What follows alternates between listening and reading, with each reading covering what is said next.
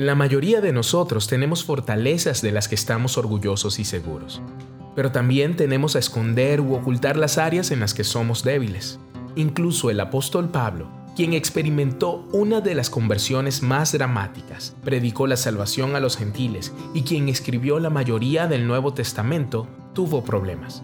Se enfrentó a un desafío que le rogó a Dios que se lo llevara, y cada vez la respuesta del Señor fue, mi gracia es todo lo que necesitas. Mi poder funciona mejor en tu debilidad. Tener debilidades puede hacernos sentir inseguros y temerosos, pero estas espinas en nosotros son más que simples inconvenientes. Son recordatorios que nos ayudan a depender de Dios, para que Él pueda trabajar en y a través de nosotros, haciendo las cosas que solo Él puede hacer. Si solo dependemos de nuestras propias fortalezas, nos estamos perdiendo de una gran cantidad de poder sobrenatural que Dios quiere darnos. Las mismas cosas en nuestras vidas que parecen paralizarnos, por ejemplo, pecados, debilidades, fracasos, son las mismas cosas que podemos vencer gracias a Cristo. Aprendamos la perspectiva de Pablo sobre este asunto.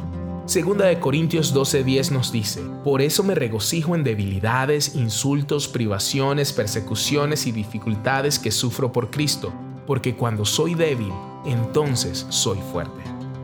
Cuando recibimos a Cristo en nuestras vidas, muchos de nosotros no éramos sabios, poderosos ni ricos a los ojos del mundo. Nuestra confianza en acercarnos a Dios siempre se basa en su gracia, nunca en nuestra capacidad o desempeño.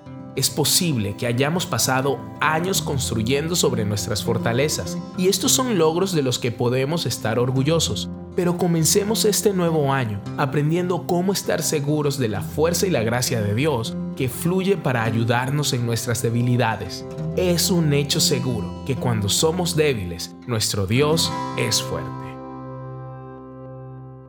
Día 18. Sigue orando porque Dios está escuchando.